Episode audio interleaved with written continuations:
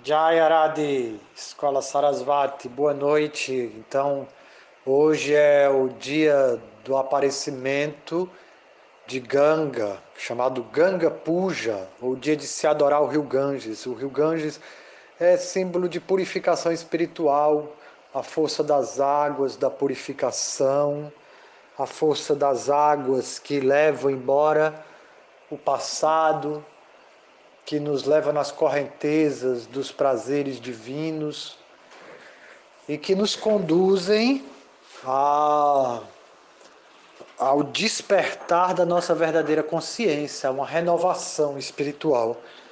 O Rio Ganges é adorado todo o seu percurso, existem escadarias que são os ghats. Nesses ghats, as pessoas se reúnem, oferecem orações, oferecem canções, oferecem lamparinas enormes, gigantes e é muito bonito todos os dias esse ritual que se, se faz ao pôr do sol, à beira do rio Ganges. E também no nascer do sol as pessoas ali se reúnem e vão tomar seu banho sagrado. Às vezes choca a questão das imagens da poluição do rio, claro, a gente entende que é, o mau uso Ainda mais é, é a falta de entendimento de sagrado que polui o rio, que polui as águas. Né? Mas também tudo tem uma razão de ser, tudo tem uma razão de ser. O Rio Ganges tem muitas histórias a respeito desse rio que podem nos causar realmente assim assombro. É a questão de cho desse choque, né? Como que é alguma coisa sagrada que purifica e está sujo ali? Como que é aquilo? Ah, esse paradoxo. E é, é, é, são coisas que fazem a gente refletir. São as dualidades do mundo material, do plano mundano. Então, tudo tem um sentido de ser ali. Você pode encontrar uma, uma, uma interrogação. Mas dentro do entendimento do rio sagrado que corre nas nossas veias, que corre nos nossos líquidos, é, é, o nosso líquor, o líquor que está na coluna, que guia até o, o, o, líquor do cérebro, onde o cérebro descansa naquelas águas, é, vai trazendo um ensinamento de, de olhar para dentro, de ver o meu defeito, a minha poluição, como que eu estou poluindo o meu corpo com pensamentos, com maus pensamentos, como que eu estou poluindo o meu corpo com o que eu ingiro, que eu, que eu como, que eu bebo o que eu respiro. Então, aí, tudo isso traz questionamentos, né? Como que a gente está tratando o nosso planeta, a nossa conexão com a terra, com a água. Então, a Mãe Ganga está nos ensinando também, assim como Kali, né? Uma mensagem assim mais forte, mais poderosa. E ainda assim a fé do devoto de entender que a água pura nunca se contamina. A água espiritual? O espírito ele jamais pode ser tocado pelo fogo, queimado pelo fogo, cortado pela espada ou eh, molhado pela água. Então, o que é espiritual jamais se contamina. Então, o que é espiritual é a nossa consciência. Nossa consciência que vai trazer o que realmente é transcendental. Existem algumas histórias do rio Ganges é, sobre seu aparecimento, tá? E uma delas, ela tem uma conexão com a história do Senhor Drisinha, que a gente estudou alguns dias atrás. Hum, alguns dias atrás a gente fez um estudo aí do, do, do aparecimento do Senhor Drisinha e falou sobre a história do Bacta Pralada, que era filho do demônio Hiranyakashipu. Então, é, Pralada Maharaj, ele se tornou rei e ele teve descendentes. Então teve o filho de Pralada, chamado Virochana, e Virochana passou o tempo e ele teve também o filho, que o filho de Virochana, que era filho de Bali de, de, perdão, de Pralada Maharaj, era Bali Maharaj. Bali Maharaj, neto de Pralada Maharaj. Aquele devoto que era filho de Hiranyakashipu e que invocou aí é, o aparecimento do Senhor Nrisimha. Então, aqueles que acompanharam a história né, vão se lembrar aí. Então, é, Bali Maharaj, ele era neto de Pralada Maharaj, mas lembre-se que é uma família de demônio. Tem uma dinastia anterior aí de é, Hiranyakashipu que deu origem a isso. Então, Pralada Maharaj, ele nasceu, o Bhakta Pralada, que invocou o Senhor Nrisimha, ele nasceu dentro de uma dinastia de, de demônios. E era muito forte a tradição familiar, muito forte. E isso passou para os seus descendentes. Então, o filho de Pralada, ele não foi uma pessoa muito boa, Virochana. E assim também, Bali Maharaj, ele é, tinha um, um pouco da natureza demoníaca, ainda dos seus ancestrais, dos seus antepassados. Mas ele também tinha uma forte é, influência de seu pai, de seu avô, perdão, Pralada Maharaj, que ele era neto de Pralada Maharaj. Então, existia ali um, um, uma dualidade dentro de Bali Maharaj, que às vezes ele agia de forma demoníaca e às vezes ele agia como um devoto. Então, ainda precisava equilibrar isso em Bali Maharaj. Então, Bali Maharaj, ele é, é, se tornou muito poderoso também. Ele era um rei, e assim como o, o, o seu bisavô, Hiranyakashipu, ele conseguiu conquistar o reino dos deuses. Ele executava austeridade, ele fazia sacrifícios, ele fazia caridade, era muito caridoso. E ele desenvolveu grandes poderes. Porém, diferente do seu bisavô, que era o, o demônio Hiranyakashipu, é, e parecendo mais com o seu avô, que era Pralada Maharaj, ele tinha a tendência de, de favorável a Vishnu. Ele era favorável aos devotos de Vishnu e ao seu Vishnu um pouco, né? apesar de ser muito materialista. Era como um devoto que é materialista, prakrita bhakta. Tem vários níveis de devoto. Tem o devoto canista, o devoto madhyama e o devoto tama. O devoto de primeira, de terceira classe, de segunda classe, de primeira classe. Né? O devoto de terceira classe é um devoto materialista. É um devoto que se julga melhor do que os outros. É um devoto que acha que Deus só está no seu altar. É um fanático religioso. Né? É, é um nível, né? Existem vários níveis também de, de devotos de terceira classe, de, é, é, divisões, existem sintomas, né? E a gente vai entendendo que a, a, purificação ela vai acontecendo aos poucos. A gente vai entendendo que existem é, qualidades demoníacas ainda dos primeiros passos, dos primeiros estágios daquele que está pro, procurando cultivar as qualidades divinas. É como você tirar o ventilador da tomada, o ventilador continua rodando. Ele demora para parar. Ele não para de hora para outra. Ainda você tirou, mas ele vai enfraquecendo. Então, a gente para de cometer atividades impiedosas, mas ainda existe ali uma tendência, ainda existe. Né? Então, isso acontecia com Bali Maharaj. Bali Maharaj, ele era muito caridoso e por isso ele se tornou muito poderoso. E ele, e ele tomou conta de todo o universo, ele tomou conta dos, dos, dos, dos planetas celestiais e ele tinha essa tendência, meia demoníaca, meia devota. Né? Então um dia é, é, os semideuses oraram ao seu Vishnu que é, é, acabasse com essa perturbação cósmica causada ali por Bali Maharaj. Tá? E aí o senhor Vishnu, é, ele toma nascimento como irmão de Indra. Né? Indra é assim o deus da chuva, o deus do, é, principal entre esses deuses menores, entre esses semideuses. E o senhor Vishnu nasceu ali na casa de, de, de Indra, como irmão mais novo, e ele, ele nasceu na forma de um Brahmani anão. Um Brahmani é um sacerdote. E ele nasceu como um anão, tá certo? Então o tempo passou e é, ele cresceu e, e, se tornou um sacerdote da linha transcendentalista, é Vamanadeva, o nome dele, dessa encarnação de Vishnu que nasceu como irmão de Indra. Então, Vamanadeva nasceu como um Brahmani anão. Esse Brahmani anão era um Brahmani mendicante. Ele não tinha posses materiais, ele renunciou tudo. Era um brahmachari. Ele era celibatário, ele praticava celibato, ele não tinha esposa, ele não tinha filhos, ele, não, ele só fazia meditar. Então ele era um, um renunciado, sacerdote, e ele apareceu um dia numa cerimônia de Bali Maharaj, onde Bali Maharaj estava executando sacrifícios para desenvolver seus poderes místicos, para fortalecer seus poderes místicos. E num determinado momento que a cerimônia chega, aonde se precisa pedir caridade.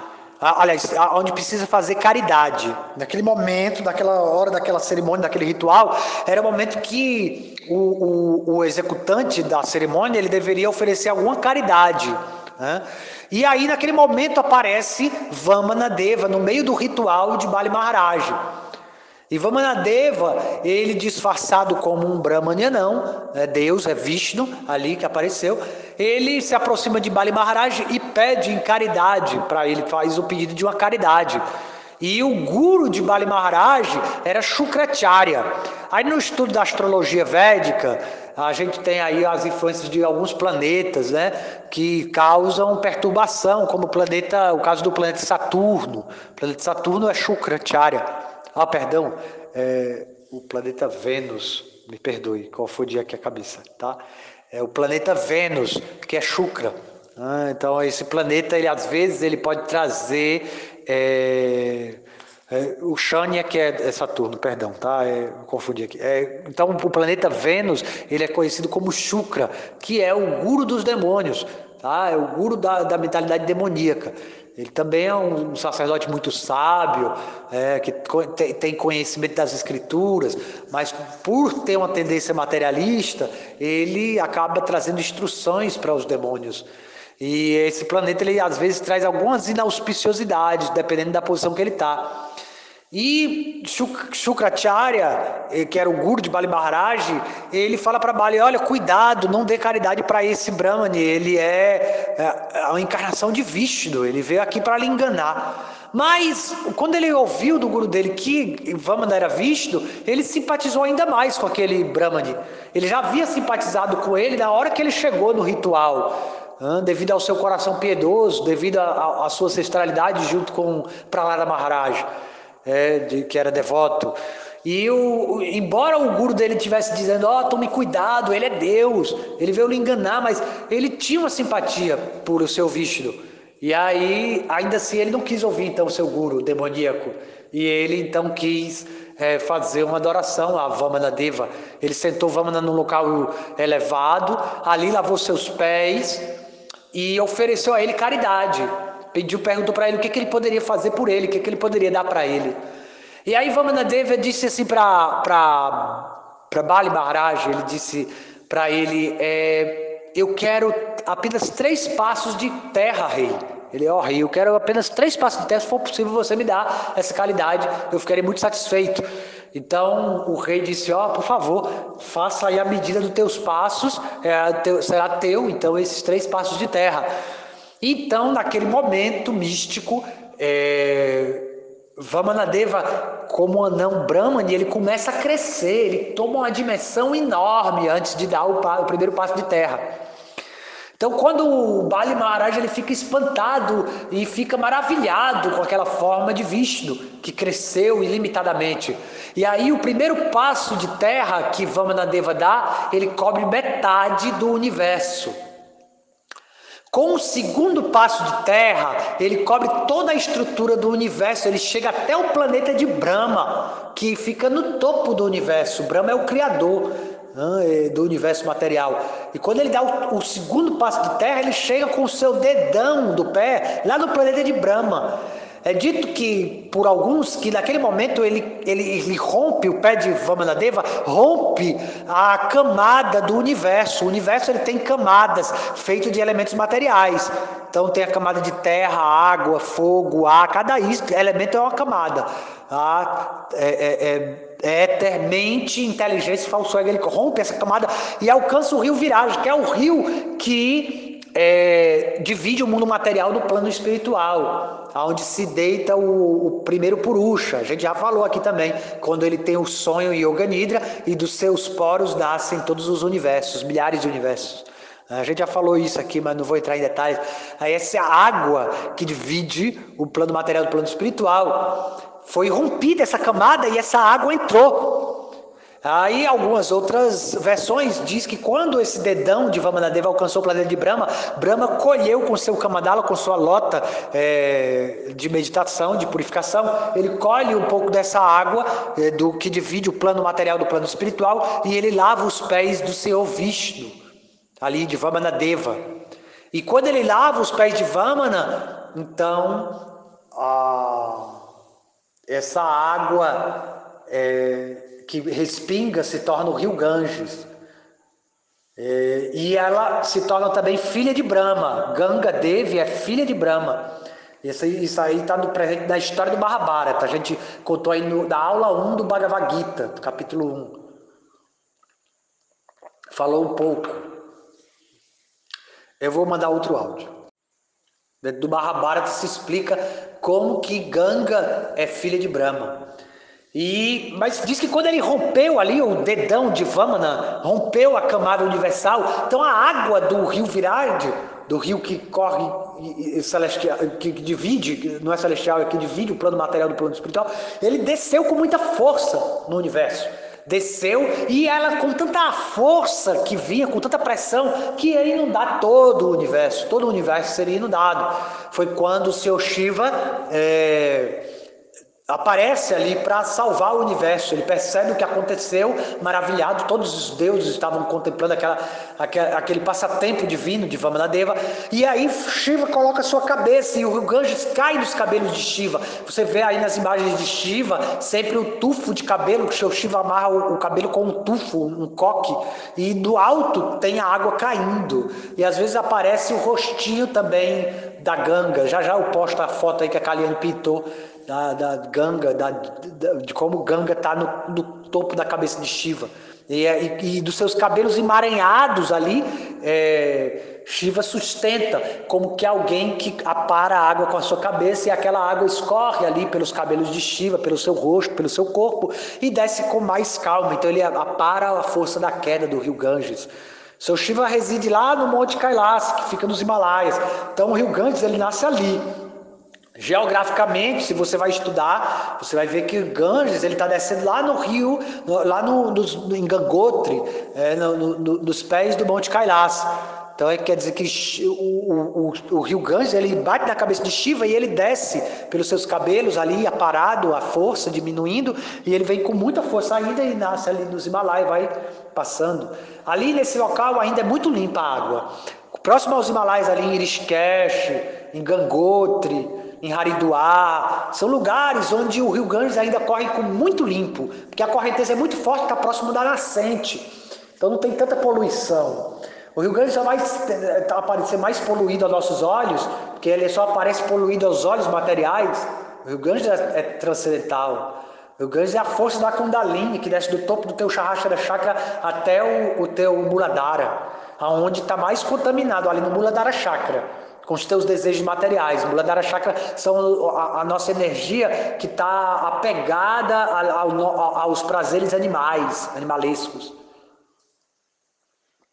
Então, mais para o sul da Índia, o rio Ganges parece sujo. Até para trazer a nossa consciência aqui que, que os nossos desejos carnais né, poluem ali a nossa, o, o, o, nosso, a nossa energia vital na forma da Kundalini. Essa é líquor, que é o líquido que corre pelas vértebras da coluna, que possibilita a energia descer pelas vértebras da coluna. E lá na base da coluna ele está mais poluído, aparentemente, com os nossos desejos é, animalescos. Então, é, o que aconteceu foi que quando é, Vamanadeva deu esse segundo passo de terra, aí ele tinha pedido três passos para Bali Maharaj, não é assim? Ele chegou pedindo três passos. Então ele já tinha, no segundo passo, ele já cobriu todo o universo, inclusive furou a camada. Então ele volta para Bali Maharaj, olha para Bali Maharaj e diz: Sim, o Senhor me prometeu três passos de terra, mas com o primeiro passo eu cobri metade da tua propriedade. E com o segundo passo eu cobri a segunda metade. E onde eu vou dar o terceiro passo que tu me prometeu? Aí Bali Maharaj, vendo a superioridade de Deus, vendo o esplendor magnífico de Deus, Bali Maharaj ele alcança a sua iluminação. Ele estava ali naquela forma que ainda tinha traços de uma ancestralidade demoníaca, mas Bali Maharaj, ele ali purificou todas as suas gerações. É dito que quando devoto se que, que quando alguém se torna devoto, ele purifica gerações passadas e futuras. Um devoto de terceira classe, um devoto materialista, canista, ele purifica sete gerações passadas e sete gerações futuras. O devoto Madhyama, devoto de segunda classe, ele purifica 14 gerações passadas e 14 gerações futuras. E o devoto de primeira classe, o Tamadikari, ele aqui onde que, que é, Bali Maharaj alcançou essa posição nesse momento, ele purifica 21 gerações passadas e 21 gerações futuras. Com a força da sua bhakti, com a força da sua devoção. Então, naquele momento, Bali Maharaj, ele se rende ao divino, ele alcança a sua iluminação através de é, Atmanivedana. Então, a, a, a Nurada, quando fez o estudo aí dos nove processos de serviço devocional, né, respondendo no vídeo, aula, uh, essa pergunta do nosso exercício do curso do Bhagavad Gita, ela disse que Bali Maharaj alcançou a perfeição através de. É, todos os devotos aí que resolveram o exercício, né? Viram que Bali Maharaj alcançou a perfeição através da rendição. É o último processo de serviço devocional. Render-se completamente Bali Maharaj ele rendeu-se completamente. Então ele disse ao Senhor assim: Meu Senhor, eu vou cumprir minha palavra contigo, que o teu terceiro passo seja sobre a minha cabeça. Então você tomou conta de todas as minhas posses materiais, de todas as minhas propriedades materiais. Bali Maharaj se tornou tão poderoso. Ele era neto de Pralada Maharaj, de um grande devoto, bisneto de Hiranyakashipu, do maior demônio que já existiu. Então ele era neto de um grande devoto e bisneto do maior demônio. Ele era muito poderoso, ele tomou o, o, o reino todo, do, do, todos os sistemas planetários foram dominados por Bali Maharaj. Mas agora Bali Maharaj, ele conseguiu, alcançou o que seu coração almejava, que era ver a grandiosidade da personalidade de Deus. Ele se rendeu a tão grau, tão, tão fortemente a, a Deus, que ele rejeitou seu próprio guru quando esse tentou impedi-lo de se render ao divino. Então, ele realmente se rendeu ao guru verdadeiro. Ele se rendeu ao mestre espiritual supremo, não um falso guru que me guia simplesmente para me desenvolver poderes materiais. Existem muitos mestres por aí que estão ensinando inclusive Tantra, mas que estão trazendo aí um conhecimento mundano, um conhecimento de poder, de gozo dos sentidos. Às vezes as pessoas vão estudar o Tantra e dizer assim: ah, é, o Tantra são técnicas de eu gozar muito poderoso, de eu ter um gozo muito poderoso, de eu ter um orgasmo muito intenso. Porque isso é uma mentalidade demoníaca, entenda? Não é a mentalidade do amor. O amor não quer gozar, o amor quer dar prazer, o amor quer servir. A mentalidade de um devoto não é encontrar um gozo imenso, apesar de esse ser um, uma busca da alma condicionada. A alma condicionada, ela quando vai procurar amor, ela procura receber amor. Porque se lembra do, do, do útero, quando estava na barriga da mãe, estava protegido, estava acolhido. E quando se sente perdido desse mundo, desses sentidos que são é, é, é, é, assaltantes, que são miseráveis, temporários, limitados, que prometem prazeres, que são passageiros e que te causam ansiedade. Aí cai nesse calabouço dos sentidos, aí você procura desesperadamente alguém que te supra as necessidades da tua carência afetiva. Mas isso é, é uma tendência demoníaca nossa. A gente precisa examinar devagarinho, observar devagarinho, com atenção, todas as nossas tendências. Bali Maharaj ele está nos ensinando aqui que ele tinha um lado demoníaco e um lado devotado. Então, é, ele tinha um guru ali que guiava ele dos prazeres materiais, de como ele poderia gozar muito. Então, Tantra, quando fala de retenção do sêmen, não é para que você no final goze mais, poderoso. Né? Tem muitos mestres tântricos que ensinam assim: é o Tantra negro, aí é o Tantra da treva. Né, que vai ensinar uma forma de gratificação de sentido. todo mundo quando ouve falar de tantra fala, ah, o sexo tântrico ele promete é, técnicas de retardar o gozo para o homem é, é, é, é, uma, uma grande fantasia, né? Conseguir segurar o sêmen de tal forma que possa agradar a sua parceira, deixar as mulheres incríveis com ele. Ah, esse cara me faz fazer a mulher gozar, né? Mas para quê? Para encontrar prazer dos sentidos? Não é para isso que o Tantra fala de retenção do sêmen. O Tantra nos ensina que essa energia ela deve ser dedicada à devoção, ao amor, deve ser dedicada ao bem-estar do outro, ao bem-estar do mundo inteiro. Essa energia é, que é desperdiçada num prazer egoísta, ele nos ensina a técnica de reter esse, essa energia na forma de um, um, gozo sexual temporário e miserável, que nos conduz a um estado de letargia e de sono, de preguiça, para nos elevar essa energia na Kundalini, chakra chakra, e nos deixar mais dispostos a servir o outro. Tem muita coisa que pode ser falada aí, hum? muita coisa. É... E a gente tem que entender aqui o que está acontecendo com o Bali Maharaj. O guru de Bali Maharaj disse: Não, cuidado, esse aí é Deus, ele vai roubar tudo que tu tem. Porque Deus, Krishna, ele está nos roubando todas as forças materiais, ao nos trazer a consciência de que Ele é o verdadeiro proprietário. Quando você tem a consciência de que Deus é o verdadeiro proprietário, você se torna um Niskintana, ou seja, uma pessoa sem posses. Você não tem mais posse nenhuma. E foi o que aconteceu com Bali Maharaj. Bali Maharaj se julgava proprietário do universo. Se julgava um grande rei poderoso, mas ele percebeu que quem é poderoso é Deus. Que quem é poderoso e proprietário de tudo é Deus. Então ele diz: Então, Senhor, dá o seu terceiro passo sobre minha cabeça. Então, na hora que ele se rende, o Senhor coloca seu pé sobre a cabeça de Bali Maharaj. Bali Maharaj se ilumina, alcança a iluminação mais intensa. E aí ele empurra Bali Maharaj para baixo, suavemente, com o seu delicado toque dos seus pés. Diz que o toque dos pés da Suprema Personalidade de Deus é muito estático. Ele colocou no seu Shahashara Chakra, no topo da cabeça, os pés de lótus do seu Vamana. E Vamanadeva é, coloca Bali Maharaj como rei dos planetas infraterrestres.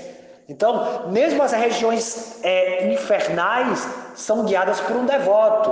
As, as regiões infernais elas existem para é, trazer para trazer correção às almas condicionadas que querem é, usurpar a propriedade de Deus, que querem ser donos de tudo. É, a mentalidade demoníaca, como a gente está estudando agora no próximo capítulo aí que vai surgir a aula aí do Bhagavad Gita, o capítulo 16, lá vai sair sobre a natureza divina e demoníaca. Então eu convido você que está ouvindo esse áudio a estudar essa aula. Vai ser lançada em pouco tempo, em poucos dias, talvez amanhã ou depois essa aula está no ar. Tá certo? É, o capítulo 16 vai falar sobre a natureza divina e demoníaca.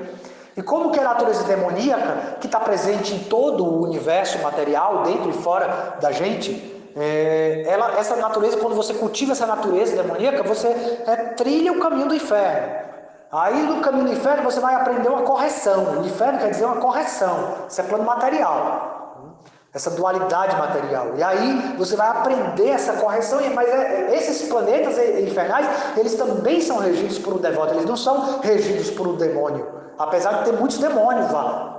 Mas precisa da proteção divina, de alguém que realmente entende quem é o proprietário de tudo. Então, para sustentar a luz também dos planetas infernais, Bali Maharaj foi entronado ali como o rei desse reino. Tá? Então, é, o senhor Vamana empurrou Bali Maharaj até Patala e ele se tornou o senhor de Patala Louca.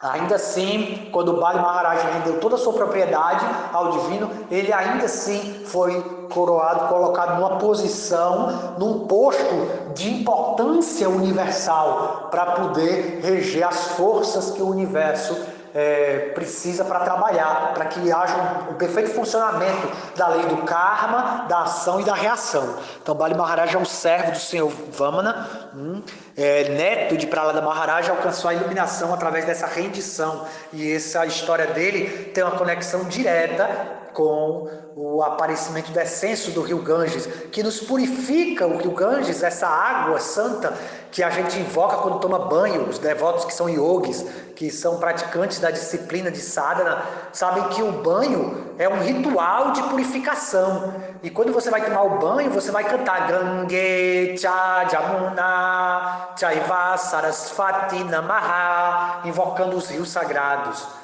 Os três rios sagrados, Ganges, Jamuna e Sarasvati invocando a presença desses rios sagrados na água que te banha, essa água que lavou os pés de lótus do Senhor Vamana, as águas que lavaram os pés de lótus do Senhor, que foram purificadas pelos cabelos de Shiva, pelo corpo de Shiva, que banhou o corpo de Shiva. Junto ao, a essa história também existe a história do rei Badrinath, que ele executou severas austeridades, pedindo, implorando o descenso do rio Ganges a esse mundo para a purificação dos pecados das pessoas. Então esse rei é, ele fez severas austeridades e orou a descida do rio Ganges. E o rio Ganges, ela disse para ele: Eu vou descer, mas eu vou descer com muita força. Como que vai salvar o universo? Como que você vai fazer para que eu não inunde o universo? Aí então, é, é, é, esse rei, Bhagavanath, ele ora ao seu Shiva e o seu Shiva diz: Eu seguro o Ganges, eu, eu vou segurar sobre meus cabelos. E aí, pelas austeridades desse rei, Badrinath, ele é, invocou esse descenso. Então foi a devoção desse devoto aí. Então o mundo ele é salvo pela nossa devoção. Cada um que está praticando Bhakti, que está é, fazendo orações no meio dessa pandemia, de pessoas com medo, pessoas adoecendo, pessoas sendo, perdendo entes queridos, uh, um momento de separação, que a morte chega e nos separa das pessoas que nos amamos. Então, é, é, estamos em oração, estamos numa corrente aqui do Hanuman Chalisa. Né? Então, é, os devotos eles invocam as bênçãos de Deus para o mundo. Foi assim que o Rio Grande desceu, pelas orações de um devoto. Então, cada um de nós que estamos orando, estamos pedindo para que a mãe Ganga venha e purifique o mundo, que ela lave o mundo. São a força da oração que faz com que todos esses passatempos aconteçam.